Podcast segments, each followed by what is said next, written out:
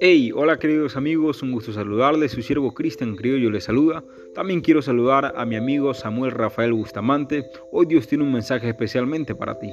En tu hogar, en tu trabajo, con tu familia y hermanos, que el amor de Dios impacte cada día en tu vida.